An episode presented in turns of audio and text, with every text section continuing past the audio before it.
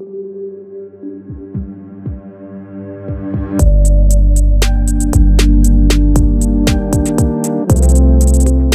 de mes petits-fils dit euh, Papy, t'es juge parce que tu mets les gens en prison. Bon, c'est un peu. c'est un peu dommage, quoi. C'est toute la dimension euh, humaine du juge qui m'attirait euh, énormément et qui fait que j'ai choisi ces fonctions et que je ne les ai jamais regrettées. Et que 30 ans plus tard, tous les jours, quand je rentre au tribunal, je me dis, ce sont des fonctions formidables. Je pense que je suis resté fidèle à mes, idéaux. Euh, maintenant, est-ce que j'ai bien rendu la justice? Est-ce que j'ai fait ce que j'estimais devoir faire? Voilà.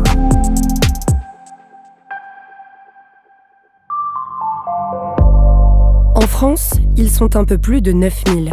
Ils sont les magistrats, ceux qui rendent la justice, ceux qui tranchent, ceux qui ont le pouvoir de changer notre vie, ceux qui ont le permis de nous juger.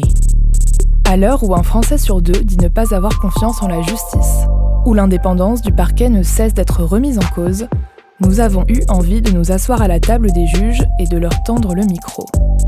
Car qui sont-ils les juges? Que sait-on vraiment d'eux? Imaginez le vertige qui doit saisir le juge d'instruction, qui doit faire la lumière sur un dossier poussiéreux que personne n'a su résoudre.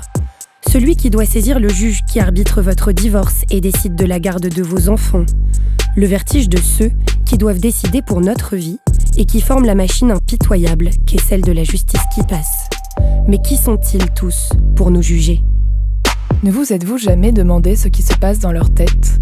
Comment ils se forgent une intime conviction pour satisfaire à leur devoir d'être justes Si, malgré le poids de leurs convictions, ils arrivaient à rester impartiaux? Et si, une fois la porte du tribunal claquée, la responsabilité de juger ne pesait pas trop lourd sur les épaules de ces hommes et femmes?